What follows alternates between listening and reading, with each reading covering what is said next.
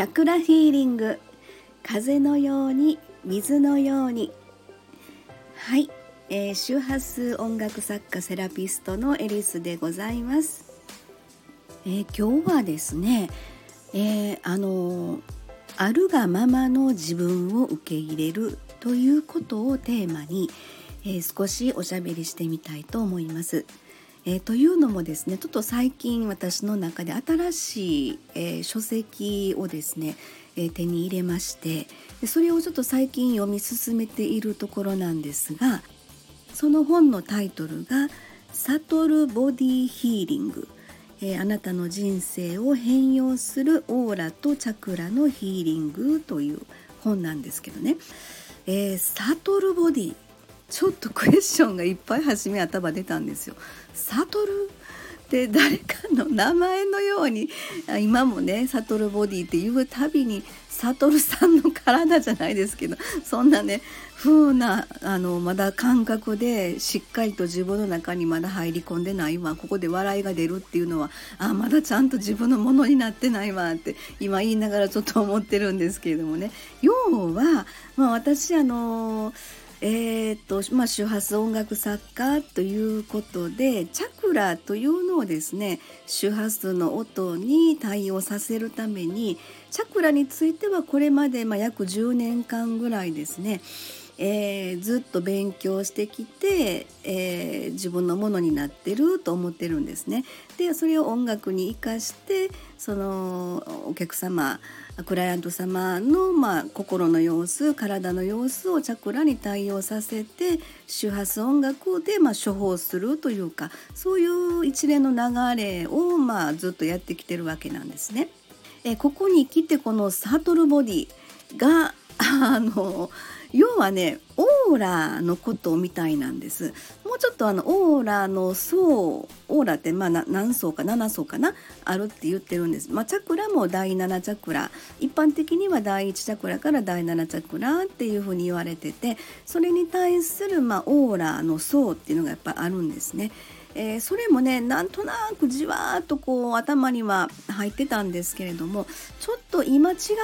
っていう風な感じでもチャクラのことばっかり私勉強してたんですね。そんな感じで今のタイミングでこの、えー、そのオーラの部分ですねえー、について、まあ、しっかりと勉強してみようかなと思ったわけなんですね。であの真っ先にですねこの本、まあ、私チャクラのことで勉強してる中ではチャクラはあの下から順番にエネルギー上昇していって全体の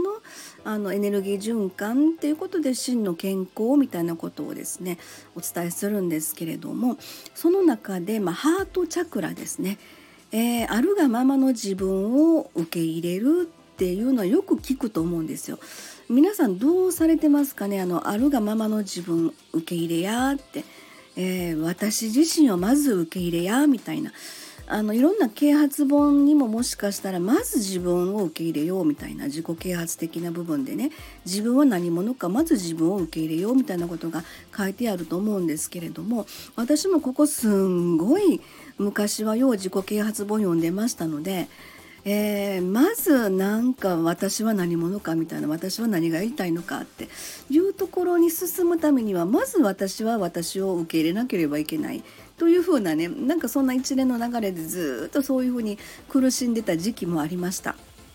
うん、で、えー、チャクラと出会ってから、まあ、周波数音楽っていうのが形になって今こういう状況で、え、クライアント様にあのご案内ねさせてもらってるっていう風なそれを仕事にしているということなんですがじゃああるがままの自分を受け入れる。これね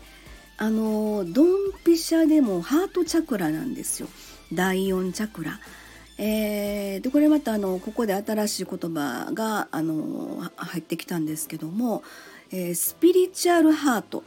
要はこれ心臓あ違う違うあの胸の真ん中ですね。要はチャクラのハートチャクラのこと。要はハートって心臓っていう風な意味もあるので肉体のハートを心臓。でスピリチュアルハートっていうのは要は第4チャクラ。でこの位置的には胸の真ん中ですよね。ハートチャクラ。心臓はちょっと左寄りじゃないですか。でその胸の真ん中ハートチャクラにちょっと手を置いてみてください。これあの要はあるがままの自分を受け入れるための、まあ、一つのワークみたいな感じなんですね。でそしたらあのいろんな感情湧いてきますよねハートチャクラというのか自分の中の感情ね、えー、腹立つことがあったり寂しいことがあったりなんか嬉しいことがあったりとか一番のねちょっと自分の中であのちょっと辛いなと思うのはやっぱりこう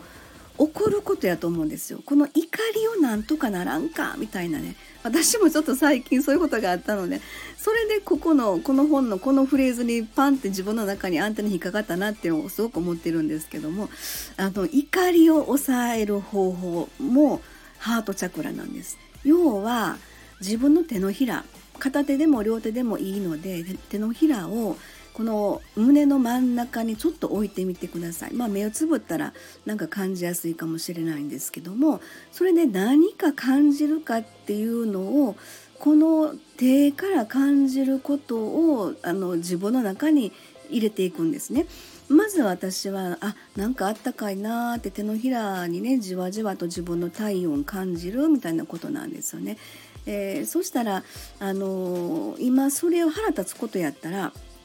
あ私このことで腹立ったんやっていうのをまず受け入れるんです。あるがままの自分を受け入れるってまずそういうことなんです。あ私今日これこれこれがあったのですごく嬉しかったんや。あ職場のあの人なんか腹立つわってこうこうこれことかがあったからすごい腹立つわって私思ったんやっていうあのあるがままの自分を受け入れるってまずそういうことなんですね。でそれをちょっとやってみるすごく簡単なワークなんですけどそれがちょっと私不思議なんですけどね